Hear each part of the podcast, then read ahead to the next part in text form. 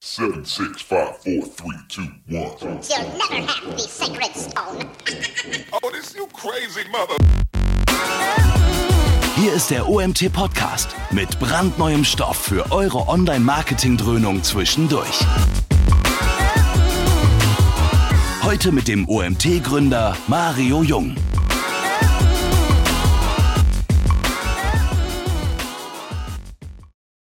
Ja, hallo zusammen. Ich begrüße euch zu unserem nächsten Webinar. Ähm, wir haben uns ja erst letzten Freitag gesehen, letzte Woche sogar zweimal und wir machen genau da weiter, wo wir letzte Woche aufgehört haben.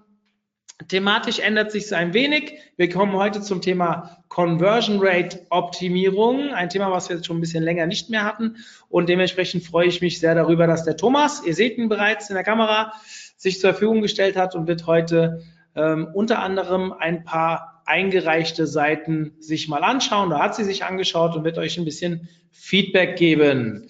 Ja, Thomas Gruhle war schon bei uns, ist Wiederholungstäter, äh, Teil oder sogar Geschäftsführer der Agentur Lieb. Die kennt ihr mittlerweile. Die haben jetzt diverse Webinare bei uns gehalten. Wir waren letzten Donnerstag dort zum Clubtreffen, auch schon das zweite Mal eine Kooperation, äh, an der ich sehr hänge, weil sie sehr gut funktioniert und sich das Liebteam hier auch wirklich sorgsam um die Inhalte kümmert, die uns ja auch alle weiterbringen. Dementsprechend, Thomas, an der Stelle schon mal vielen Dank dafür. Und ja, ich will eigentlich gar nicht so viel quatschen. Ich bin im Vorfeld ein paar Dinge gefragt worden, ähm, äh, wie es hier so äh, webinarmäßig weitergeht und ob wir bestimmt andere Themen spielen können. Ihr habt mich letzt vor zwei Wochen habe ich mal rumgefragt ähm, in der Clubgruppe, was ihr gern hören wollt. Ihr habt gesprochen, Analytics-Themen würden euch sehr interessieren. Ich bin dran. Ja, an der Stelle mal ähm, äh, schon mal gesagt, wir sind sehr hart dran, mehr Analytics-Themen zu finden. Ich denke, ab Februar, März werde ich da auch mit einiges um die Ecke kommen. Das will ich vorab sagen, bevor ihr nachher alle abgesprungen seid. Jetzt übergebe ich erstmal an Thomas und ja, euch viel Spaß bei ähm, knapp 45 Minuten haben wir gesagt, ja, plus minus 40, 45 Minuten Conversion Rate Optimierung. Und denkt dran, stellt die Fragen über den Chat. Ich werde am Ende den Thomas damit löchern und versuchen, noch das eine oder andere rauszukitzeln. Viel Spaß. Cool. Super, Mario, vielen Dank erstmal fürs Intro. Danke für die kurze Vorstellung. Ähm, freue mich, dass ich auch wieder hier sein kann, dass ich wieder was erzählen darf. Ähm, uns geht es ja immer darum, ähm, Inhalte zu vermitteln und äh, im Grunde genommen euch ein bisschen schlauer zu machen und euch äh, Anstöße zu geben über verschiedene Themenbereiche, die, die wir können, SEO, CAO, Paid Advertising. Ähm, und äh, äh, wir versuchen die Vorträge immer so aufzubauen, dass jeder so ein bisschen was mitnehmen kann und so auch hoffentlich heute den. Ähm, und in diesem Sinne würde ich jetzt mal loslegen, indem ich erstmal mich selbst ausblende. Moment, jetzt müsste ich weg sein und dann legen wir einfach mal los. Äh, heute soll es gehen um CAO Best Practices, ähm, konzentriert auf Startseiten und Übersichtsseiten. Dazu erzähle ich gleich nochmal mehr. Ähm, ganz kurz einfach nochmal eins, zwei Schwenke zu mir. Also ich bin Thomas Kuhle, hat der Mario schon gesagt. Ich bin der Gründer und Geschäftsführer von Lieb. Ähm, Lieb macht im Grunde genommen drei Dinge, ähm, die ich schon eben erwähnt habe. Alles, was in den Bereich SEO gehört, inklusive äh, On-Page-Optimierung, Off-Page-Strategie, äh, Konzeption des Ganzen und Umsetzung, ähm, sowohl in Deutschland als auch international. Als zweite Säule Paid Advertising, also alles, was sozusagen schnell Reichweite bringt und was skalierungsfähig ist. Und äh, als dritte Säule, und das ist ja auch die, auf die wir heute zurückgreifen, ähm, Conversion-Optimierung mit allem, was damit dazugehört. Und vor allem eben Landingpage-Erstellung, AB-Testing und das Ganze aus einer Perspektive äh, von, von Daten und von Psychologie. Und die drei Dinge, die kombinieren wir hier bei Leap, äh, weil sie so schön zusammengehören und das nennen wir dann auch den Leap-Effekt. Wir arbeiten für eine ganze Reihe von Marken, größere, kleinere. Ähm, das ist ein Auszug und das war's auch schon. Jetzt geht's los.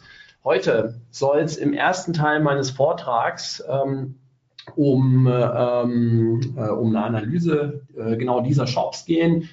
Da haben wir einen Schäfer Shop, Galeria Kaufhof, die AIDA, Konrad, Cyberport, Bauer, Fressnapf und Görz. Ähm, größtenteils E-Commerce, ähm, äh, was ihr hier so seht. Und wir haben das so aufgebaut, dass wir äh, in unserem ersten Webinar, was jetzt in diesem Moment stattfindet, konzentrieren wir uns auf die Startseiten und die Übersichtsseiten. Und im zweiten Webinar, ähm, was dann am 26. November 2018 an gleicher Stelle stattfindet, da soll es gehen um Produktdetailseiten und den Checkout-Prozess. Wir haben die Aufteilung jetzt erstmal so gemacht, ähm, weil, wir, weil wir denken, ähm, es, würde, es würde Sinn machen, ähm, einfach mal anhand von verschiedenen Cases, nämlich diesen acht Unternehmen, die ihr jetzt hier eingangs gesehen habt, ähm, äh, einfach mal zu sehen, welche, welche Themen es geben kann. Und ihr könnt da abstrahieren ähm, und ich denke, dass ihr euch in einigen Beispielen wiederfinden werdet. Na, hoffentlich nicht eigentlich, ähm, äh, dann macht ihr nämlich alles richtig. Falls aber doch, glaube ich, dass ihr wegen der Vielfalt ähm, einiges hier mit rausziehen könnt. Ähm, was noch wichtig ist, ähm, nachdem wir diese acht Seiten analysiert haben, haben wir uns noch drei weitere geschnappt und das sind die, die ihr eingesendet habt und die schnappe ich mir dann am Schluss, irgendwie so in den letzten zehn Minuten ähm, und dann gehen wir genau bei diesen drei Seiten nochmal auf die Startseite und äh, die Übersichtsseiten, also die Kategorieseiten ein ähm, und spiegeln im Grunde genommen das, was ich jetzt vorher mit den acht anderen Seiten tue, nochmal auf den von euch eingesendeten Seiten.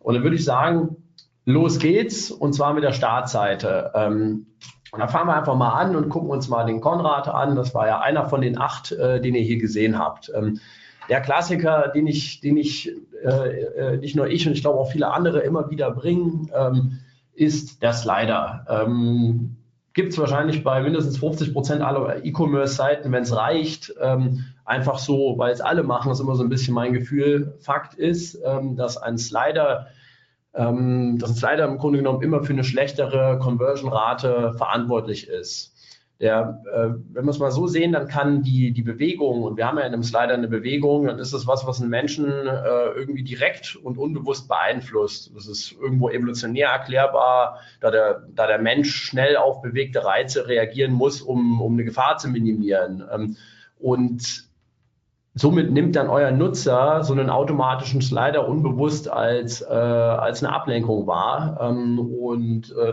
das führt dann häufig dazu, äh, dass ein Slider eine wesentlich schlechtere Click-Through-Rate hat als eine statische Darstellung.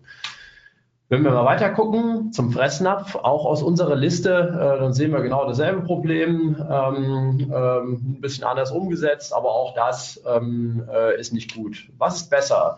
Besser ist, wenn man einfach keinen automatischen Slider hat, sondern die, die wichtigsten Einstiege in die wichtigsten Kategoriewelten oder, oder Produktwelten, äh, wenn man die statisch gestaltet. Ähm, jetzt ist natürlich so, äh, wie macht man das Ganze jetzt? Mache ich jetzt hier sechs Kacheln, mache ich da acht Kacheln, untereinander, übereinander, wie auch immer. Ähm, hier gibt es jetzt relativ viele Wege nach Rom und genau hier äh, brauche ich jetzt im Grunde genommen einen AB-Test, um zu validieren, was für meine Nutzer die beste Variation ist, mit der wir die höchste Click-Through-Rate ähm, zu den Kategorien, zu den Produkten generieren. Ähm, und das kann durchaus unterschiedlich sein. Da gibt es nicht die eine Patentlösung, sondern das ist genau etwas, was man testet. Und wie man das macht, erzähle ich euch so im hinteren Teil dieses Vortrags. Jetzt zeige ich einfach mal, was ist nicht so dolle bei den Seiten und wie würde man es eigentlich besser machen. Gucken wir mal ein kleines bisschen weiter. Äh, dann sehen wir jetzt bei äh, Cyberport auch einen Slider, der sich momentan nur automatisch bewegt und wo dann zusätzlich zu der Tatsache, dass es sich eben bewegt, was nicht toll ist, äh, wie ich eben erwähnt habe, auch noch hinzukommt, dass der Nutzer keine Möglichkeit hat, die Bewegung zu kontrollieren. Wenn wir denn schon mehrere Produktansichten haben, dann muss man auch drin, drin blättern können ähm, äh, und auch da ja, deutliche Hinweise geben. Und da gibt es die Pünktchen oder die Pfeile, äh, die mittlerweile vom Nutzer gelernt sind, ähm, so dass man ihm sagt, hier kann ich interagieren, hier kann ich einen Einfluss darauf nehmen, was angezeigt wird. Gab es mal eine Studie vom ECC 2014, ähm, die, die hat das auch gezeigt, dass ähm, im Grunde genommen solche, solche gelernten Elemente wie Pünktchen äh, oder Pfeile dabei helfen, dann dem Nutzer verständlich zu machen, aha, hier kann ich interagieren. Das kenne ich ja aus anderen Shops.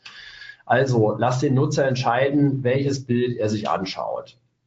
Gucken wir mal weiter, gucken wir mal zur AIDA ähm, dann sehen wir Folgendes auf der Startseite. Eine ganz andere Problematik, ähm, neben dem Slider, den ich hier unten auch noch drin sehe. Ähm, äh, aber hier gibt es das, was, den, äh, Gaze Queuing, was man den Gaze Queuing-Effekt nennt. Ähm, ihr seht hier die Frau, die guckt nach links ähm, und rechts ist der CTA. Ähm, der Gaze-Queuing-Effekt sagt Folgendes. In einer neuen Umgebung analysiert der Mensch zunächst immer die Gesichter der anderen anwesenden Menschen. Und dabei richtet sich die Aufmerksamkeit immer auf die Dinge, wo andere Menschen hinschauen oder hinzeigen. Äh, den Effekt haben Frischen, Beiles und Tipper 2007 das erste Mal beschrieben. Und äh, äh, die Dame guckt also weg vom wichtigsten CTA, den man hier so sehen kann, jetzt buchen. Und die Lösung, wie man es einfach besser macht, lasst eine abgebildete Person, wenn ihr eine habt, immer in Richtung des CTAs blicken, des Call to Actions, äh, damit der Nutzer das eben auch tut und das nachempfindet. Ähm, wenn wir äh, mal gucken, was AIDA hier hat, ich glaube, das ist eine andere Unterseite ähm, für die Pauschalreisen. Hier hat AIDA besser umgesetzt. Hier guckt derjenige mal mit zusammengekniffenen Augen wenigstens in die Richtung vom CTA. Also so wäre es besser. Ähm, Gucken wir mal auf girls.de, dann finden wir hier auch ein Problem, was mit Gesichtern zusammenhängt. Äh, das nennt man, man würde es zusammenfassen unter Facial Distraction. Ähm, es bedeutet im Grunde genommen Folgendes. Blickt uns jemand direkt an, so, und das sehen wir ja hier im Bild, der Herr guckt uns an, die Dame guckt uns an, ähm, und wenn uns jemand direkt anschaut, dann wird unsere, Automa äh, unsere Aufmerksamkeit automatisch auf diese Person gelenkt und wir nutzen unterbewusst sehr viele Ressourcen, ähm, um den Gesichtsausdruck dieser Person zu entschlüsseln. Auch das ist äh, genetisch bedingt. Ich will verstehen, was, was will der jetzt von mir? Ähm, mal so ganz grob gesagt, ist er mir wohlgesonnen, ja oder nein? So, so wird es aus der Evolution ähm, äh, abgeleitet werden. Ähm, und auch das ist dementsprechend dann nicht hilfreich. Besser ist es, wenn der Nutzer eben nicht durch so einen direkten Blickkontakt verwirrt, äh, sondern eben einfach zum CTA hinrichten. Gucken wir mal hier ein bisschen weiter äh, auf den Schäfer-Shop. Ähm, da sehen wir hier eine Startseite, die sieht mal ganz anders aus. Ähm, und äh, hier gibt es direkte Angebote, äh, ein bisschen weiter unten, also nicht ganz im, im Bereich oben. Und Angebote sind tendenziell immer erstmal gut, aber gerade wenn wir auf der Startseite mit, mit Angeboten arbeiten, dann äh, bietet sich sehr häufig an, den Scarcity-Effekt zu nutzen. Scarcity-Effekt bedeutet, äh, wir versuchen ein, äh, ein Angebot irgendwie in der Stückzahl oder in der Zeit zu limitieren. Ähm, das, was ihr von Booking.com kennt, ähm, das funktioniert hervorragend im E-Commerce und gerade da, wo ich mit Angeboten arbeite, wie hier Schäfer Shop auf der Startseite das tut, macht das absolut Sinn. Menschen, der Scarcity-Effekt bedeutet, Menschen legen einen höheren Wert auf ein Produkt, wenn es knapp ist und niedrigeren Wert auf ein Produkt, was reichlich vorhanden ist. Also limitiert Angebote und steigert so die Kaufmotivation eurer Nutzer.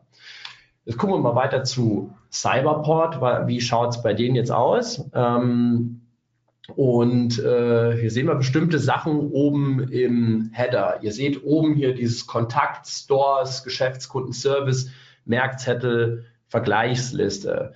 Ähm, das sind vielleicht Funktionen, die einen, ähm, die einen Online-Shop benötigt. Die Frage ist, müssen die dastehen? Denn äh, was sie hier vor allem tun an der Stelle, ist, sie nehmen Platz weg für das, was im Internet essentiell wichtig ist, und zwar so annähernd für jedes Brand, wenn man jetzt gerade Apple ist mit so gefühlter 99 Prozent Marktdurchdringung, eine Vorteilskommunikation. Ähm, der Nutzer im Internet äh, ist nicht immer 18 Jahre alt und ein Digital Native und der ist nach wie vor skeptisch und ihm fällt es schwer, Vertrauen aufzubauen. Und besonders dann, wenn er, äh, wenn seine Aktion irgendwie mit monetären Transaktionen verbunden ist, also er Kohle geben muss, äh, muss man so auszudrücken. Er fragt sich, kann ich der Seite einfach vertrauen? Ähm, und was habe ich von dem ganzen Besuch hier? Äh, denn in diesem Moment, in dem er auf eure Seite geht, tätigt er ein Invest. Äh, auch wenn er noch nichts kauft, ist es ein Zeitinvest und es muss ihm erklärt werden, was, was er davon hat, hier zu sein. Ähm, das heißt, hier oben hin gehört tendenziell nicht das, sondern lieber eher eine deutlich sichtbare Vorteilskommunikation. Und auch wenn Cyberport ein bekanntes Brand ist, ähm, gibt es äh, enorm viele Neukunden, äh, die Cyberport haben wird, die von Cyberport noch nichts gehört haben und äh, wo Cyberport auch erstmal dementsprechend Vertrauen aufbauen muss. Platziert also Vorteile im Header, damit der Nutzer die direkt wahrnimmt und äh, das positiv sich auf eure Kaufentscheidung auswirkt oder auf seine. Hier sieht es besser aus bei Pollen. Ähm, hier habe ich oben äh, dargestellt, äh, das ist ein anderer Shop, wo wir mal ein anderes Beispiel zeigen. Hier habe ich eine, eine Vorteilskommunikation. Äh, Ähm, aber hier würde ich Folgendes sagen. Erstens, wenn ich möchte, dass meine Vorteilskommunikation gelesen und wahrgenommen wird, dann muss ich sie auch so designen und gestalten, dass sie auch gesehen wird. Und ich frage mich, ob die Schriftgröße 11 da oben, ähm, ob die von einem Durchschnittsnutzer äh, gesehen wird oder ob der nicht gleich sofort auf die Beleuchtungslösung für draußen schauen wird. Ich nehme an, dass ein Predictive Eye Tracking genau sowas zeigen würde. Ähm, äh, der Nutzer guckt, von, äh, guckt wahrscheinlich erst links oben auf das äh, Logo, weil das sind wir so gewöhnt. Ähm, wir, wir, lesen von links nach rechts in diesem Kulturkreis und dann guckt er dahin, wo es, äh, wo, wo farblich der größte Kontrast ist. Und das wird, das, äh, das wird die, die Beleuchtungslösung für draußen sein. Ähm, und die Aufmerksamkeit wird also nicht oben bei, den, bei der Vorteilskommunikation liegen. Ähm, das heißt, es ist schon mal schön, dass eine da ist. Ähm, was auch gut ist, hier wird ein wichtiger, äh, hier wird ein wichtiger Vorteil kommuniziert, nämlich der Social Proof. Über eine Million zufriedene Kunden. Ähm, äh, Social Proof sind super wichtig. Das seht ihr dann auch in meiner zweiten Präsi. Ähm, ähm, ein, ein, Nutzer im Internet will niemals irgendwo der Erste sein, der irgendwas einkauft. Und, und jeder hätte gerne einen, einen Proof gemäß des Herdentriebs, der auch schon wieder evolutionär ist, dass er hier nicht der Erste ist, der seine Kohle da lässt. Ähm, und wir machen im Grunde genommen immer das, eher äh, das, was alle anderen machen. Das drückt sich aus über, äh, über unser Streben nach Konformität ähm, und auch das sozusagen entlehnt äh, ähm, ja, der Evolution. Ein anderer Punkt, ähm, äh, der vielleicht bei Pollen hier nicht so gut umgesetzt ist, ähm, ist der sogenannte Primacy Recency Effekt. Ähm, das ist ein Positionseffekt ähm, und der führt im Grunde genommen dazu, was, äh, dass bei einer Reihe an Informationen oder Objekten ähm, entweder die Dinge, die früh dargestellt sind, also am Anfang oder spät, also am Ende, dass die am stärksten wahrgenommen werden. Das bedeutet, in einer, in einer Liste mit äh, verschiedenen Merkmalen will ich eigentlich immer den, den ersten und den letzten oder die ersten zwei und die letzten zwei als die wichtigsten herausstellen. Und das sollten meine Kern-USPs sein, weil die am ehesten gelesen werden, wenn jetzt hier noch die Formatierung stimmt. Dementsprechend äh, ordnet eure Vorteile so an, dass die stärksten Argumente am Anfang und am Ende stehen.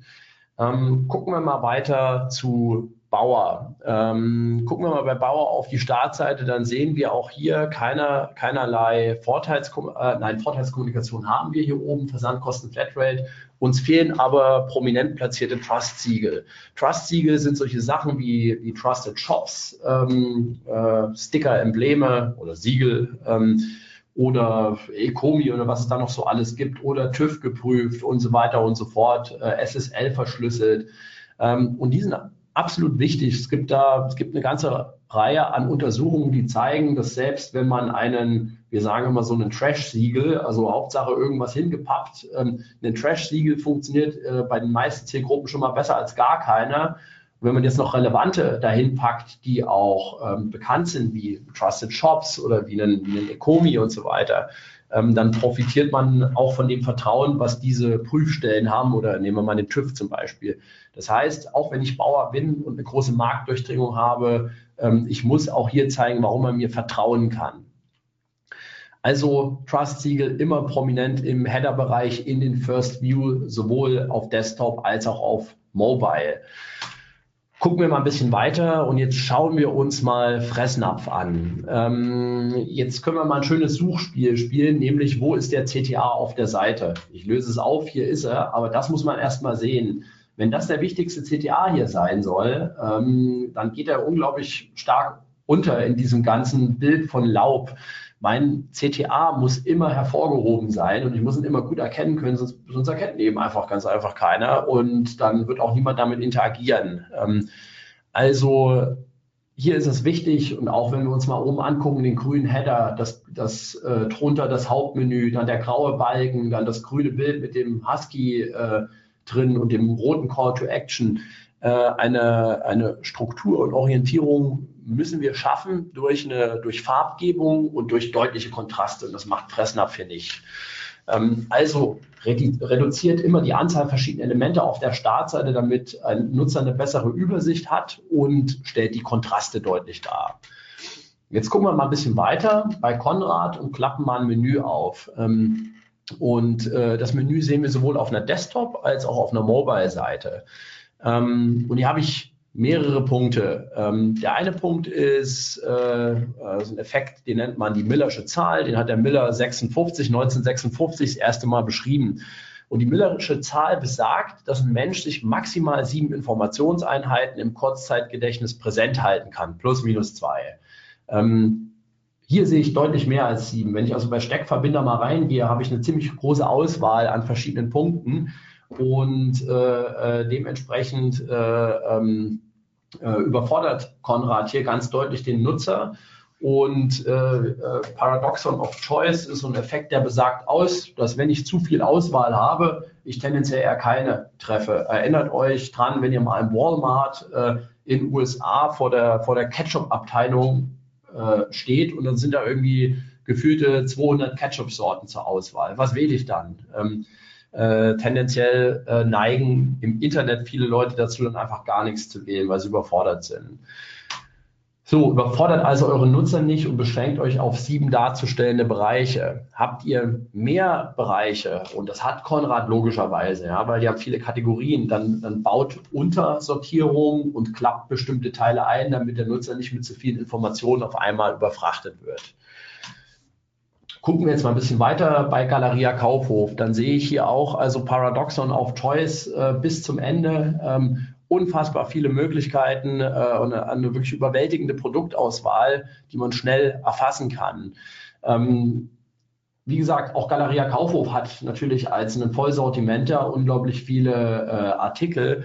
Ähm, was tue ich dann? Also entweder ich reduziere sozusagen runter, ähm, indem ich bestimmte Sachen erst nachdem ich sie ausklappe sichtbar mache ähm, oder, äh, oder und oder ähm, ich sorge noch dafür, dass ich die Produktauswahl vereinfache, dadurch, dass ich Icons platziere und Bilder platziere.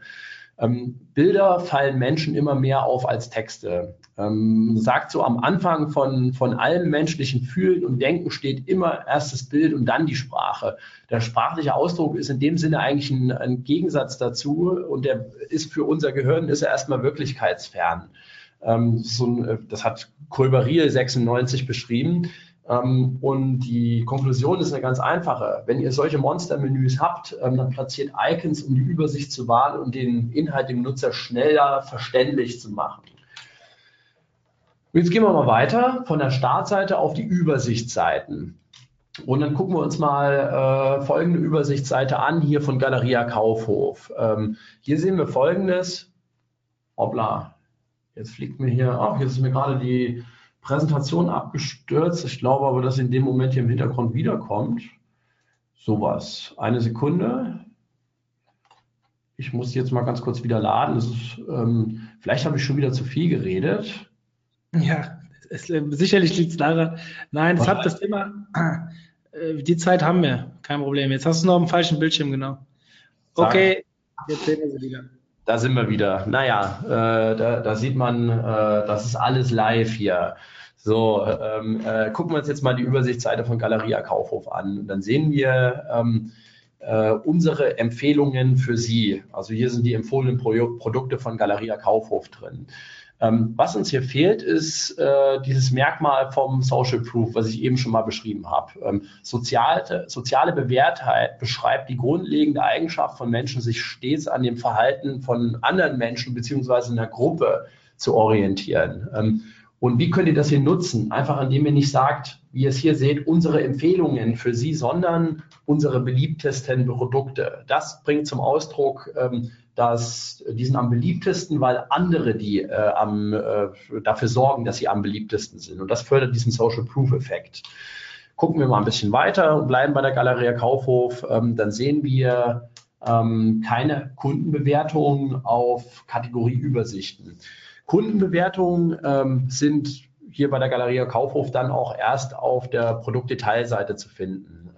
Ähm, das ist nicht hinderlich äh, oder das ist ja hinderlich, einfach aus dem Punkt, äh, äh, weil wir dieses Parfüm mal sehen mit 248 Bewertungen und 5 Sternen, was ich hier schon links oben habe, ähm, dann ist auch hier ein Social Proof Signal ein wichtiges, was einfach fehlt. Ähm, und äh, was man ähm, im Grunde genommen als relativ einfaches Takeaway, wenn ich Bewertung habe, dann blende ich die Dinge auch ein gucke ich mal so ein bisschen weiter und dann gucken wir mal in den Schäfer-Shop rein und dann sehen wir, wir können hier die Produkte sortieren nach äh, Topseller, niedrigster Preis, höchster Preis, Lieferzeit aufsteigend. Ähm, und auch hier fehlt wieder äh, das ganze Thema beliebteste, ähm, also das Social Proof Thema, was man sehr einfach äh, einbauen kann. Also bietet in eurer Sortierung immer auch sowas wie beliebteste Produkte an und appelliert an die Herde. Gucken wir uns mal Konrad an. Ähm, Konrad macht Folgendes hier für das äh, dritte Projekt, Produkt und das vierte auch. Da seht ihr, ähm, es werden keine Kundenbewertungen, hier sind keine eingegangen, also werden auch keine angezeigt. Ähm, in dem Fall greift Folgendes. Ähm, der Nutzer, der kommt hier mit einer gewissen Erwartungshaltung durch den, durch den Text und durchs Nutzungsversprechen, ähm, die, den irgendwie eine Anzeige oder einen Button aufbaut, auf die Seite drauf. Und jetzt kommt er also hier drauf und äh, er kriegt irgendwie kein Proof dafür, ähm, äh, dass, äh, äh, dass sozusagen seine Erwartung, die er hat, nämlich dass es ein tolles Produkt ist, ähm, äh, ja, also, also es gibt keinen Beweis dafür in dem Fall, weil hier wird einfach gar keine Bewertung angezeigt. Somit ist kein Message-Match gegeben. Und äh, es kann also ganz gut sein, dass sich ein Nutzer durch sowas nicht zurechtfindet und abspringt. Das ist so ein Fall, den man äh, testen muss, äh, ob es was bringt. Äh, aber in vielen Fällen würde ich sagen, bringt das einfach was. Blendet also eine Skala aus, wenn noch keine Bewertungen vorliegen äh, und motiviert euren Nutzer stattdessen vielleicht auf den Produktdetailseiten, indem ihr sagt, jetzt bewerten. Jetzt gucken wir uns mal bauer.de an. Und äh, wir schauen uns mal an, was passiert, wenn ich in der Kategorie Damenbekleidung bin. Dann erscheint dieses Menü mit verschiedenen Kleidungsstücken. Da sehen wir eine alphabetische Sortierung. Also von Basics über Blazer bis ganz hinten nach Westen, äh, von A bis Z. Ähm, dadurch passiert Folgendes, dass nämlich die Kategorien Hosen und Jeans, die irgendwo zusammengehörig sind, durch Jacken und Mäntel getrennt sind. Und eine, eine logische Sortierung, die es uns kognitiv einfacher macht, eine Seite zu erfassen. Ähm, und darum geht es letztendlich immer, eine Seite kognitiv einfach machen, denn wir wollen uns nicht anstrengen, wenn wir irgendwelche Informationen erfassen. Ähm, ähm, um das zu lösen, kann ich eine Sortierung numerisch machen, äh, kategorisch, alphabetisch und geografisch. Es gibt die verschiedenen, diese verschiedenen Kategorien. Ähm, die Sortierung muss aber immer dem Nutzer das Zurechtfinden auf der Webseite erleichtern. Und äh, meine These ist, meine Hypothese, die ein AB-Test ähm, belegen muss, ist, äh, dass diese Art von Sortierung von A bis Z in diesem Fall, weil es eben thematisch die, die wichtigen Bereiche abtrennt, nicht die optimale ist. Also sortiert kategorisch. Jetzt gucken wir uns, bleiben wir mal bei Bauer, wenn wir da schon einmal drauf rumhacken äh, und äh, gucken uns einfach mal Folgendes an. Wir sehen hier eine, äh, eine, äh, das Hauptprodukt in Blau äh, ganz links und wir sehen, es gibt eine Farbauswahl. Ähm, die Preise und die Farboptionen selbst sind jetzt räumlich ziemlich weit auseinander ähm, und äh, könnten vom Nutzer nicht als zugehörig erkannt werden. Und ganz einfach, Gesetz der Nähe, Elemente mit geringeren Abständen zueinander werden eher als zusammengehörig wahrgenommen. Sprich, meine Hypothese wäre, dass die CTR auf Produktvariationen, die dann nämlich vielleicht auch eher den, äh, äh, dem Interesse des Nutzers, der vielleicht eine rosa Jacke haben möchte, äh, dem vielleicht eher entsprechen, dass diese besser wahrgenommen werden, äh, wenn einfach diese Produktauswahl, ähm, diese Farbauswahl in der Nähe zum Produktbild stattfindet. Und jetzt schauen wir uns mal die mobile Seite von Galeria Kaufhof an. Da sehen wir Folgendes. Ähm, wir sehen, äh, dass der Nutzer hier, wenn ihr oben hier reinguckt beim Preisfilter, dann muss er mit seinen, äh, mit seinen Daumen, dicken Daumen wie bei mir, äh, muss er jetzt die, die Preisrange, wenn er danach filtern will, manuell eingeben. Ähm, damit äh, erhöhen wir den, den motorischen Aufwand und das ist eigentlich genau auch das, was wir nicht wollen. Der motorische Aufwand muss immer so niedrig wie möglich sein. Und da, wo ich kann, sollte ich bei numerischen Dingen, also sortieren nach, keine Ahnung, Kilogramm, KW oder fällt jetzt gerade nichts ein, äh, sollte man einen Schieberegler verwenden, äh, um den Nutzer diesen Aufwand äh, zu minimieren. Gucken wir uns mal GERTS an ähm, und äh, dann sehen wir Folgendes in der Kategorieübersicht, nämlich hier diese lustigen Herzchen. Ähm, diese Herzchen sind hier bei GERTS dafür da, um ein Produkt auf die Wunschliste zu packen. Das ist aber eine Sache, die einfach nicht gelernt ist äh, von dem Nutzer. Ähm, ist vielleicht eine Funktion, die der ein oder andere benutzen wird, äh, aber äh, eine, die ich äh, tendenziell nicht auf einer Kategorieseite sehen würde, sondern eher auf einer Produktdetailseite. Auf einer Produktdetailseite möchte ich entweder, äh, wenn ich das Produkt schon haben will und das eher eine Äh, ich sage immer, wenn es eine Commodity ist, also irgendwie etwas, was ein Nutzer jeden Monat kauft, ein Duschgel oder so, ähm, dann möchte ich dem Nutzer die Möglichkeit geben, das gleich in den Warenkorb zu legen. Das ist Variante Nummer eins. Oder Variante Nummer zwei, wenn es also ein komplexeres Produkt ist, wie hier die Schuhe, wo mich das Material interessiert und so weiter, äh, dann hat, will ich natürlich immer die Möglichkeit haben, auf die Produktdetailseite zu gehen. Aber ich möchte auf jeden Fall kein Herzchen haben äh, für die Wunschliste, weil ich glaube, dass es für 99 Prozent der Nutzer nicht die Funktion ist, die sie hier benutzen werden. Das ist eine These, vielleicht sagen die Daten äh, was anderes, aber meine These wäre, dass der Button hier eher nicht so gut äh, platziert ist. Ähm, dazu ist es auch so, ihr seht hier, dass die Herzchen mal sind sie hier so weiter oben, dann sind sie weiter unten. Ähm, das Layout ist äh, relativ schwierig erfassbar und ein klares, strukturiertes Layout, so wie ich es vorhin schon gesagt habe, hilft, damit ein Nutzer nicht abspringt. Also steigert die Motivation des Nutzers, äh, äh, lieber das Produkt in den Warenkorb reinzulegen, ähm, indem ihr so einen Button macht ähm, oder lasst ihn durchnavigieren, wenn ihr ein komplexes Produkt habt, äh, auf die Produktdetailseite. Gucken wir jetzt mal weiter. Hier bei Cyberport. Ähm, wenn ich jetzt auf einer äh, Produktseite bin, äh, dann sehe ich, äh, dass Informationen über den Versand und Expressversand erst nach dem Klick auf diese Wörter sichtbar sind. Klicke ich jetzt auf Versand, dann kommt der Nutzer sogar weg von, von dieser Übersichtsseite hier. Ach, das ist eine Übersichtsseite, keine Produktdetailseite. Ähm, und der Nutzer, wenn er jetzt auf Versand klickt, dann geht ein neues Tab auf und zack ist der Nutzer weg auf, auf, mit irgendwelchen Versanddetails. Das sollte man eher machen über einen Mouse-Over, sodass der Nutzer äh, auf der Seite drauf bleibt und nicht abgelenkt wird. Er soll ja kaufen. Ähm, also nicht den Nutzer ablenken äh, durch externe Verlinkungen. Wenn wir jetzt mal ein bisschen weiter schauen äh, und jetzt sind wir weiter bei Cyberport, dann sehen wir jetzt die Bezeichnung Store. Da soll es wahrscheinlich darum gehen, die Filialverfügbarkeit zu prüfen. Ähm, und äh, wenn ich solche Funktionen habe, muss ich sie eindeutig benennen, äh, damit ein Nutzer versteht, was dahinter steckt. Äh, das ist für uns jetzt alle klar, die wir hier Online-Marketer sind, aber nicht für jeden Nutzer.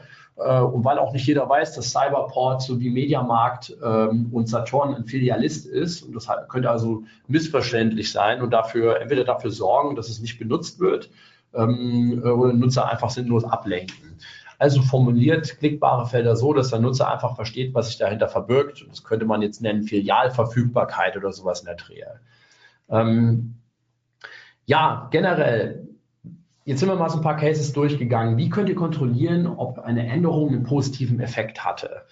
Ähm, man kann, so wie ich das jetzt hier gemacht habe für diese Präsentation, man kann qualitativ analysieren äh, muss dann aber quantitativ immer datengetrieben auswerten. All das, was ihr jetzt gehört habt von mir, das sind Hypothesen. Viele davon sind sehr starke, weil wir einfach schon viele AB-Tests gemacht haben, wo wir vorher und nachher verglichen haben und gesehen haben, dass uns leider einfach nichts bringt ähm, in, und in jedem AB-Test für eine statische Variante eine, äh, eine, eine Conversion Rate Steigerung rauskommt. Ähm, äh, aber es muss nicht so sein, ja. Und deswegen ist es wichtig, dass solche qualitativen Vermutungen, wie sie hier angestellt werden, auf, auf Basis von psychologischen Überlegungen ähm, oder auf Basis von Erfahrung, dass die immer quantitativ mit Daten unterfüttert werden. Ähm, denn Conversion-Optimierung ist vor allem eins nicht, und zwar Bauchgefühl. Conversion-Optimierung basiert immer auf Zahlen. Ähm, das bedeutet, für all diese, äh, all diese Dinge, die ihr gesehen habt, könnt ihr bestimmte Metriken messen in eurem Analytics-System und könnt äh,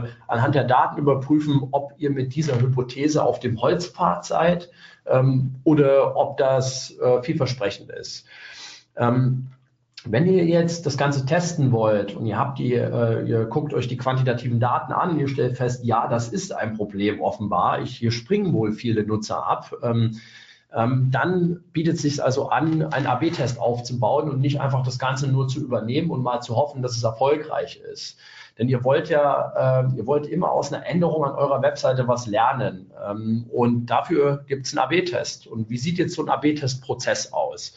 Ich habe schon mal so ein bisschen beschrieben. Der erste Punkt ist die Analyse. Ähm, das ist das, was ich jetzt schon so angeschnitten habe. Ähm, bei der Analyse steht im Vordergrund, meine Zielkunden zu verstehen und dann eben diese qualitative und die quantitative Analyse zu machen. Wenn ich das mache, kann ich Hypothesen formulieren. Und Hypothesen formulieren sich im Grunde genommen auf Basis von Psychologie oder auf Basis von Conversion-Analysen. Und die Hypothese kann zum Beispiel sein, äh, dadurch, dass der Slider auf der Startseite ist, verlieren wir viele Kunden, die keinen Click-Through machen und sich gar nicht entscheiden und nicht weiter navigieren. Und wenn ich jetzt weitergehe, dann geht es darum, äh, das Problem, die Problemstellung dieser Hypothese zu lösen, indem ich Variationen oder Variationen aufbaue, die das Problem lösen. Ähm, und das ist im Grunde genommen häufig eine Designsache oder auch eine textliche Sache. Wenn es um eine Formulierung geht, habt ihr ein paar Beispiele gesehen. Wenn ich die Variation gemacht habe, das heißt, ich design die meistens, dann fange ich an, das Ganze in den AB-Test aufzusetzen. Da könnt ihr alle möglichen AB-Test-Tools äh, nutzen, von Chameleon über Optimizely, über Visual Website Optimizer, über einen Google Optimizer. Ähm, und in diesem AB-Testing-Tool setzt ihr im Grunde genommen den Test auf. Wenn ihr den aufgesetzt habt, dann führt ihr den Test durch, sprich, dann läuft so ein sogenannter Split-Test. Das heißt, der Traffic, den eure Webseite hat, wird gesplittet ähm, auf die 1, 2, 3 Variationen. Vielleicht nehmen wir mal an, ihr habt zwei Variationen gemacht und ihr habt eine, eine Control-Variante, also die Ausgangsvariante, dann könnte euer Traffic zum Beispiel gedrittelt werden. Und da werden also echte Nutzer in Variation A und B und in die, äh, in die Control reingeleitet und dann sammelt das Testing-Tool Daten und guckt sich sozusagen an, bei welcher Variation performt ähm, das Ganze besser. Dafür muss man jetzt beim AB-Test-Setup ähm, nicht nur die Variationen programmieren, sondern man muss auch die Ziele festlegen. Sprich, muss mir genau überlegen, was will ich überhaupt messen. Und ich will natürlich immer messen, dass jede Änderung eine positive und hoffentlich keine negative Auswirkung auf meine Conversion-Rate und auf die Warenkorbhöhe hat. Das will ich eigentlich in fast jedem Fall messen, äh, wenn wir jetzt mal von E-Commerce reden. Ähm, aber in vielen Fällen, wie zum Beispiel beim Slider auf der Startseite, dann ist das erste Kriterium, äh, wie viele Leute klicken jetzt zusätzlich äh, in eine Kategorie rein zum Beispiel. Also wie viele Leute ähm, machen einen Click-Through von der Startseite auf eine Unterkategorie. Und dann muss man sich sehr gut immer überlegen, was ist das primäre und was ist das sekundäre Ziel. Am primären Ziel berechnet ein AB-Testing-Tool ähm, ob der Test erfolgreich ist oder nicht. Das heißt, das rechnet einfach aus, ab wann ist es statistisch signifikant. Ähm, und äh, ja, dann wird der Test durchgeführt, wird gemonitort über den bestimmten Zeitraum. Und dann wird im Grunde genommen das Ganze ausgewertet. Und wenn wir jetzt einen Sieger haben, nehmen wir mal unsere B-Variation, performt 5% besser, dann muss die implementiert werden permanent in die Webseite. Und ähm, äh, und dann geht es zack weiter äh, zum nächsten Test und zur nächsten evolutionären Verbesserung an eurer Webseite. Und wie geht man da operativ vor? Relativ einfach gesagt. Habt ihr mehr als 1000 Conversions im Monat, ähm, dann äh, habt ihr, könnt ihr sehr gut AB-Testing auf das Primärziel machen, weil ihr schnell signifikant werden werdet. Und ihr könnt einfach einen AB-Test machen für jede Variable. Habt ihr weniger als 1000 Conversions, äh, dann könnt ihr signifikant nur werden durch Micro-Conversions ähm, und würdet also testen auf eine Micro-Conversion wie ein Add-to-Card, also in den Warenkorb legen oder ein Click-Through von der Kategorie zum Produkt oder von der Startseite zur Kategorie. Ihr müsstet aber immer die Entwicklung der Makro-Conversion, also eurer großen, wichtigen Conversion-Rate beachten. Und wenn das nicht geht, kann man auch sehr gut auf die Verringerung von Absprungraten testen, weil wenn mehr Leute auf der Seite bleiben, führt es ganz häufig auch dazu, dass mehr kaufen, äh, weil mehr das finden, was sie suchen. So, ähm, und ich bin damit erstmal mit meinem ersten Teil durch. Und Mario, wenn du mich jetzt nicht schon mit Fragen äh, äh, beehren möchtest, könnte ich jetzt äh, mir die drei eingesandten Beispiele nochmal anschauen und nochmal auf ja. die äh, eingehen. Also bis jetzt sind keine Fragen reingekommen. Das heißt, wir können weitermachen und an euch da draußen nochmal, wenn ihr Fragen habt. Am besten bezieht ihr euch vielleicht auch auf das Projekt in der Frage, damit wir es auch direkt zuordnen können. Könnt ihr uns natürlich auch dann äh, ab jetzt auch gerne Fragen stellen. Und am Ende, wie gesagt, geht's dann weiter. Gut, dann switche ich mal ganz kurz den Screen hier. Moment, jetzt seht ihr unsere Webseiten, nehme ich mal an, die wir uns angeschaut haben. Und ja, kann man sehen.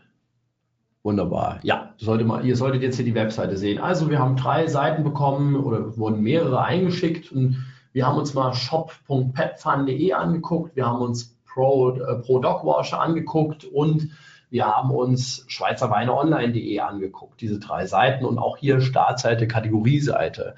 Und wir sehen im Grunde genommen äh, relativ ähnliche Dinge, äh, die ich auch vorhin schon genannt habe. Und zwar hier, wenn ihr hier mal guckt, ähm, Ihr habt hier einen, äh, eine fehlende, äh, bei PetFun gibt es eine fehlende Vorteilskommunikation und es gibt keine Vertrauenselemente im oberen Sichtbereich, weder auf Desktop noch auf Mobile. Ähm, und gerade wenn ich PetFun bin und nicht die Allianz oder ähm, äh, Amazon, dann sind Vertrauenselemente und eine Vorteilskommunikation essentiell und bringen immer äh, wirklich hohe Uplifts auch, wenn man es testet, auf die Makro-Conversion-Rate. Die sind wirklich absolut entscheidend und äh, eines der ersten Dinge, die ich äh, hier sofort angehen würde. Jetzt gucken wir mal bei Pro Dogwash weiter. Ähm, dann haben wir hier das Thema mit den automatischen Bilderslidern, ja, die die ruhige Verarbeitung von Informationen auf einer Seite ähm, äh, einfach total stören.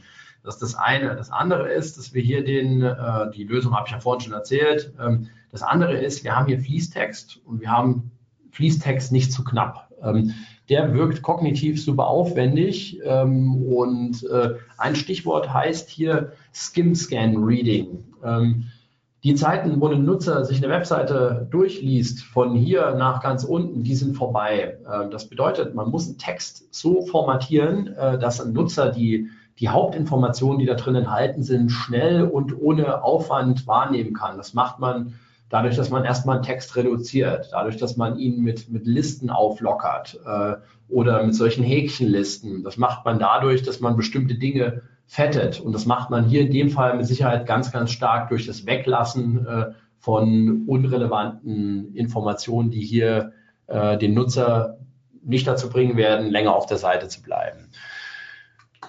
Ja, gucken wir mal ein bisschen weiter. Ähm, dann schauen wir uns mal unsere Nummer drei an. Nein, halt, wir gehen zurück. Ähm, äh, wir gehen zurück zum, äh, ähm, zu PetFun und gucken mal eine Kategorie rein.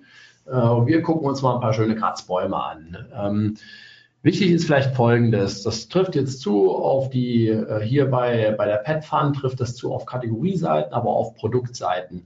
Ähm, Preise sind, äh, äh, Preise werden im Gedächtnis als eine Größenpräsentation kodiert und repräsentiert. Ähm, und bei einer konkurrenten Darstellung zwischen den verwandten Dimensionen der Schriftgröße, also kleine Schrift, und der numerischen Größe, kleiner Preis, erhöht sich die Kaufwahrscheinlichkeit. Ähm, ähm, und das sehen wir hier genau andersrum umgesetzt. Ähm, also das ist was, was häufig funktioniert, muss man aber testen. Das ist ein Fall für einen AB-Test, um es zu äh, um es zu validieren. Dann gibt es etwas, das nennt sich die Eurozeichen-Heuristik. Ähm, äh, die wurde mal beschrieben von Young, Kimes und äh, Cesarego 2009. Ähm, und die bedeutet im Grunde genommen, immer da, wo wir ein Eurozeichen sehen, ähm, wird der, äh, ja, wird eine Handlung eher mit einem Geldverlust in Verbindung gebracht und Nutzer geben dadurch weniger Geld aus. Also was wir sehen in einigen, aber nicht in allen AB-Tests ist, dass durch das Weglassen von einem Eurozeichen ähm, die Warenkorbgröße sich erhöht, weil die Leute weniger daran erinnert werden, was sie eigentlich verlieren. Und wir wollen ja nichts verlieren als, äh, als Menschen. Macht IKEA so, machen mittlerweile äh, viele größere Brands so. Und gerade wenn ich eine preissensitive Zielgruppe habe, ähm, äh, kann, das ein, kann das ein sehr guter Case sein. Hier ist also wichtig, seine Zielgruppe zu kennen.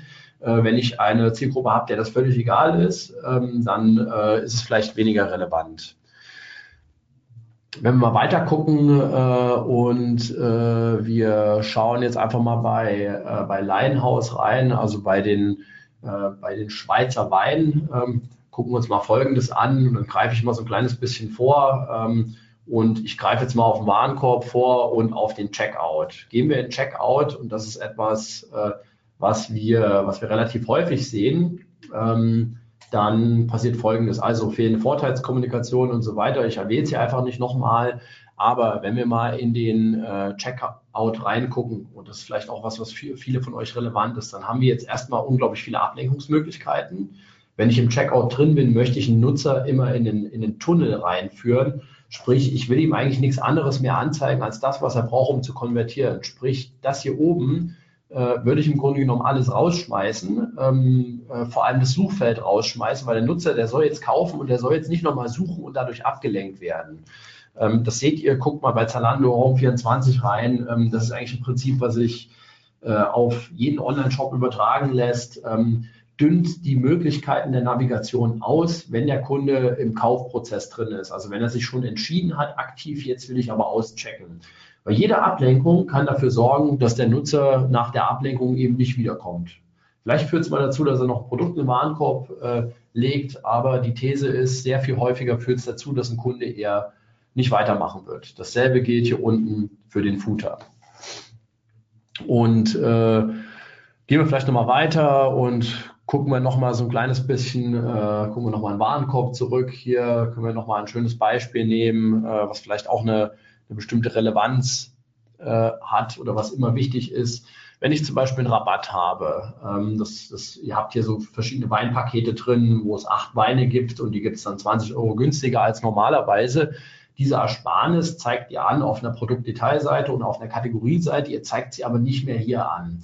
Ähm, eine, äh, die Kommunikation von einer Ersparnis will ich immer komplett durchziehen. Und zwar hier in dieser Anzeige und auch hier unten in der Anzeige. Was spare ich eigentlich? Ähm, um einfach dem Kunde auch hier nochmal zu zeigen, du sparst dir bares Geld. Eine Kommunikation von, von, äh, von der Preisreduktion muss immer konsistent von vorne bis hinten durchgezogen werden. Ähm, auch so ein, so ein Klassiker ist ein ausgeklapptes Gutscheinnummernfeld. Viele AB-Tests, nicht alle, aber viele zeigen, äh, dass wenn ich ein Gutscheinnummernfeld sehe, was ausgeklappt ist, ähm, äh, dann muss man jetzt dazu wissen, äh, äh, dass ein Gutschein oder dass überhaupt ein Textfeld, das sorgt eigentlich immer dafür, dass in uns der Impuls losgeht, ähm, dass ich ähm, ja, dass ich was eingeben muss. Ähm, und dann werden viele Leute, äh, machen sich auf die Suche ähm, finden vielleicht keinen Gutschein und kommen nicht wieder. Wenn Sie einen finden, dann kostet es euch Marge. Wenn Sie keinen finden ähm, oder vielleicht, äh, dann gehen Sie vielleicht zu einem anderen Weinshop und ihr habt eine gute Chance, einen Nutzer zu verlieren, der auf die Suche nach einem Gutscheinfeld, nach einer Gutscheinnummer geht und keins findet. Ähm, das heißt, das ist etwas, das löst man meistens so, indem man sagt, äh, man klappt das Ganze ein und man sagt, äh, Gutschein hinzufügen als ein Textlink, klickt da drauf und dann wird das Zeug ja ausgeklappt, damit diejenigen, die einen haben, was ein Geschenk bekommen haben oder was auch immer, den auch eingeben können. So, das sind jetzt mal so ein paar, äh, paar Sachen, die ich jetzt zusätzlich nochmal mit ähm, äh, hingeben wollte. Also für euch drei, die ihr die Seiten eingesendet habt, ganz viele von den Sachen, die ich vorne genannt habe, sind auf euch wunderschön übertragbar. Ähm, und in diesem Sinne würde ich euch dazu anhalten, vielleicht das, was ich äh, in der Präsentation vor, vorhin genannt habe, ähm, auch das nochmal mit zu beherzigen. Ähm, ihr könnt die Präsentation hinterher bei GrowthUp runterladen. Ähm, GrowthUp ist unser Magazin äh, für Conversion-Optimierung, SEO und ähm, Paid Advertising. Und die Präsi gibt es jetzt 24 Stunden als Download. Und was ist das jetzt hier? Vielleicht nochmal als letzten kleinen Bonus. Das symbolisiert Urgency ähm, und äh, äh, die Verknappung, die ich am Anfang, Scarcity, die ich am Anfang einmal erwähnt habe, die nutze ich hier gerade, damit ihr euch die Präsentation runterladet. Ähm, aber hier könnt ihr euch nochmal das Ganze dann anschauen und gucken, was ihr davon auf eure Seite übertragen könnt.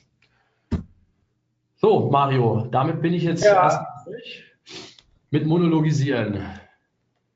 Sehr gut. So, dann gucken wir mal, was reingekommen ist. Ähm, ja, hier wurde das Thema Home und Logo im Vergleich, also hier, wie ist deine Meinung dazu, wenn links das Logo in der Navi steht, dass man daneben Start oder Home noch einmal anbietet? Ich hätte ja gesagt, dass das Logo reicht, da bei den Usern gelernt. Beispielsweise Pro Dog Wash. Bestimmt wurde das doch untersucht, oder? Gibt es verschiedene, also wurde schon ähm, häufiger getestet. Ähm, ich würde sagen, es hängt von der Zielgruppe ab, äh, was man da macht. Das ist ein Test wert, äh, ob man das Ganze tut oder nicht. Aber es gibt Zielgruppen, da ist das eben gelernt. Ähm, und da müsst ihr euch fragen, ist meine Zielgruppe im Schnitt 25 Jahre alt und ist ein Digital Native? Die kennen das, die wissen auch, was ein Burgermenü ist im Mobile, also diese drei Striche, denen muss man das nicht erklären ähm, wenn eure Zielgruppe aber Ü50 ist oder sagen wir noch eher Ü60, ähm, dann wäre es ein Test wert, ähm, um zu gucken, wie verändert sich die Klickrate, wenn ich das Ganze wegnehme. Mhm. Ähm, ja, wir haben noch keine weiteren Fragen drin. Das heißt, ihr habt Zeit, jetzt weitere Fragen zu stellen. Ich würde kurz darauf hinweisen, was unser nächstes Thema ist. Ähm, und zwar haben wir als nächstes, oh ja, ein sehr schönes Thema, SEO, International SEO. Also sprich, ähm, der Markus Hövener wird uns am, 23, am 29.10., das ist dann nächste Woche, ist das Montag, Montag glaube ich, ähm, wird er uns damit äh, ja seine ganze Erfahrung erzählen zum Thema SEO für internationale Unternehmen, Tools und Tag äh, für den weltweiten äh, Erfolg. Ähm, ein Thema, was von euch ausging, genauso wie ich vorhin von dem Analytics-Thema gesprochen habe, habe ich vor, ich glaube, letztes Jahr im Dezember, schon lange her, mal gefragt, für wen, welche Themen so für euch interessant sind. Und dort gab es dann unter anderem dieses Thema ähm, International SEO. Es hat ein bisschen gedauert. Manchmal findet man die, die Speaker nicht sofort. Ich habe im Kreise rumgefragt. Mit Markus habe ich relativ lange einen Termin gesucht, habe ihn aber jetzt gefunden. Also, wer Bock drauf hat, 29.10. 15 ähm, Uhr. Seht ihr unter omt.de slash Webinare. Muss ich, glaube ich, jetzt ich kann es mal in die Shownotes, sagt man eigentlich Shownotes bei Webinaren? Keine Ahnung. Ich werde äh, es jetzt gleich in den Chat reinhauen. Ähm, die nächste Frage, die reingekommen ist, sollte man immer die Vorteile oben im Header anzeigen oder reichen die auch im Footer? Ähm, unbedingt im Header, ähm, beziehungsweise in dem äh, im First View, also in dem, was der Nutzer sozusagen zuerst sieht, wenn er über Desktop oder Mobile oder welches Device auch immer auf eure Seite kommt. Ähm, äh, ganz einfach, wenn ein Nutzer auf eure Seite draufkommt, dann habt ihr äh, gefühlte eins, zwei Sekunden Zeit, bis der Nutzer sich unterbewusst ein, ein Bild gemacht hat von dem, was er hier erwarten kann. Ähm, und er wird anhand dessen, was er in diesen ersten eins, zwei Sekunden wahrnimmt, und das sind eben nur die Sachen im First View, also wahrscheinlich im Header in, aller Regel, ähm, anhand dessen wird er sich ein Urteil bilden und wird eine Entscheidung treffen, bleibe ich hier oder nicht. Ähm, wenn ihr mal äh, zum Beispiel bei euch in Analytics die, äh, die Scroll-Analysen aktiviert, dann werdet ihr sehen, äh, dass, ein, äh, dass nur ein ganz geringer Bruchteil eurer Nutzer überhaupt bis zum Footer runterscrollen wird. Vielleicht sind es fünf Prozent, vielleicht sind es drei Prozent. Und wenn die erst sehen, was ihr zu bieten habt äh, und die restlichen 95 Prozent nicht, ähm, dann ist es ein Problem. Also immer im First-View-Bereich. Hm. Ähm, ja, wir sind eigentlich, es kommt nichts mehr rein, Thomas. Du hast es gut erklärt. Ich muss sagen, ich fand auch sehr vieles sehr gut und sehr verständlich.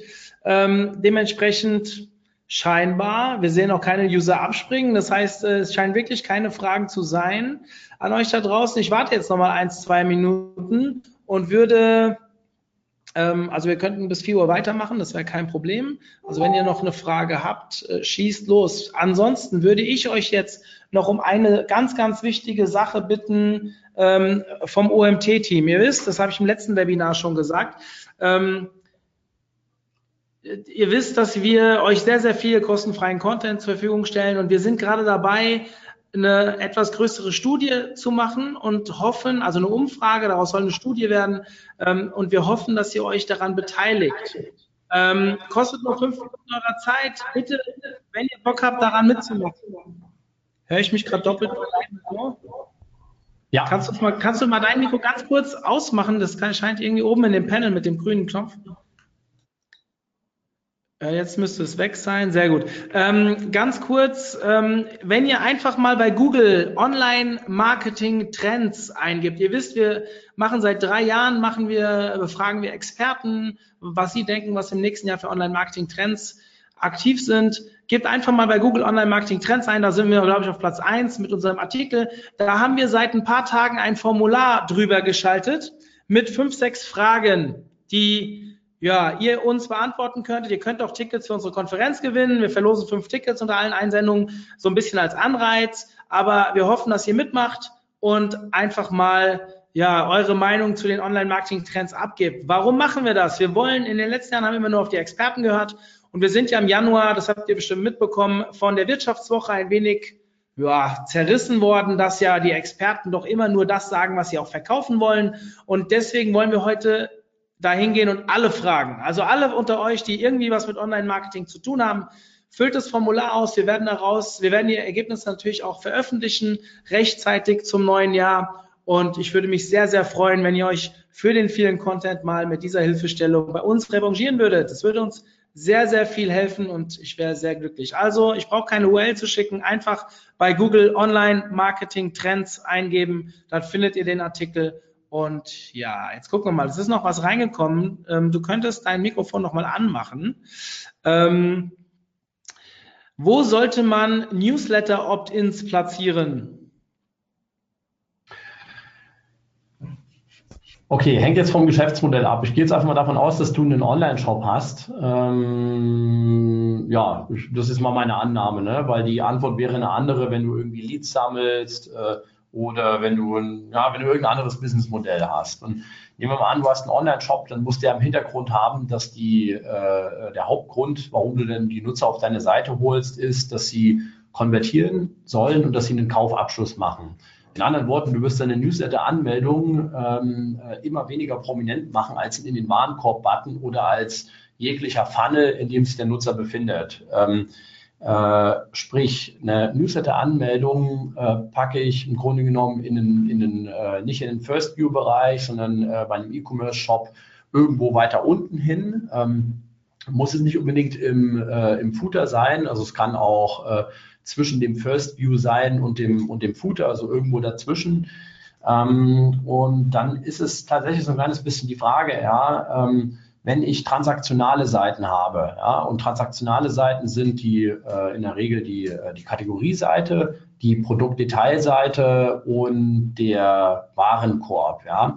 In diesen drei Typen kann ich es unten, also irgendwo, sagen wir mal, in den unteren Bereich der Seite packen, denn ich habe transaktionale Inhalte.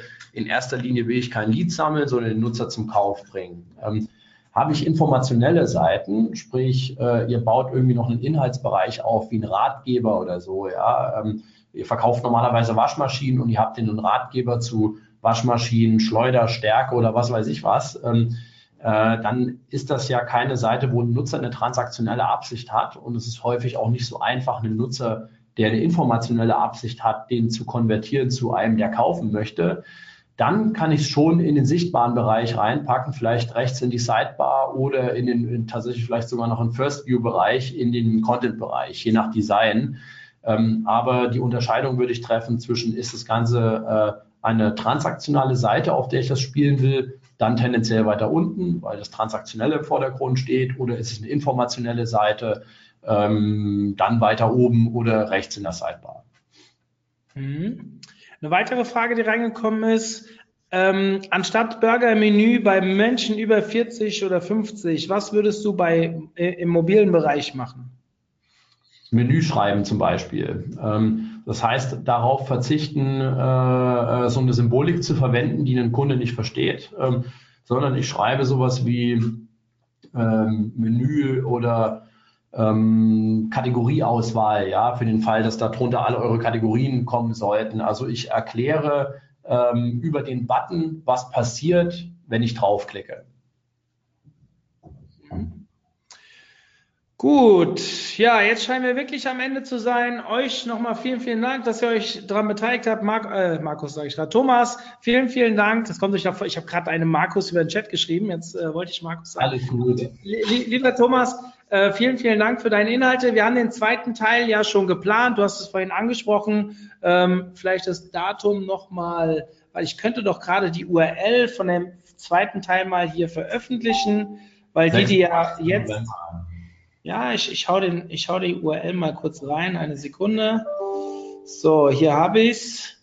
Ähm, das macht ja nur Sinn, weil ihr wart ja jetzt schon beim ersten Mal dabei, dann habt ihr ja vielleicht auch Bock, ähm, es ein zweites, also den zweiten Teil auch mitzubekommen. Ähm, so, die URL haben wir jetzt rausgeschickt. Ich hoffe, sie ist bei euch angekommen. Ich warte jetzt noch mal kurz, dass ihr alle draufklicken könnt zum Anmelden, bevor ich das Webinar gleich schließe. Ja, Thomas, vielen, vielen Dank.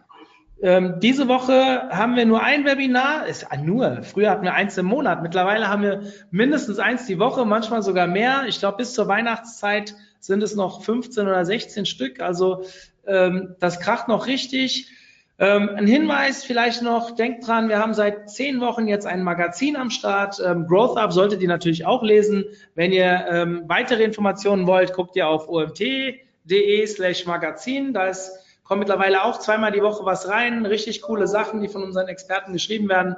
Ähm, geht auch heute, glaube ich, noch ein Newsletter raus mit den letzten vier äh, Artikeln. Vielleicht habt ihr mal Lust vorbeizuschauen. Oder vielleicht habt ihr sogar Bock, euch mal zu beteiligen. Gibt es ein Thema, in dem ihr richtig gut seid und Bock, euch da mal über die Reichweite des OMTs präsenter ähm, ja, zu zeigen, dann kommt auf mich zu, mario.omt.de. Wir quatschen ein bisschen und überlegen, was wir zusammen machen können.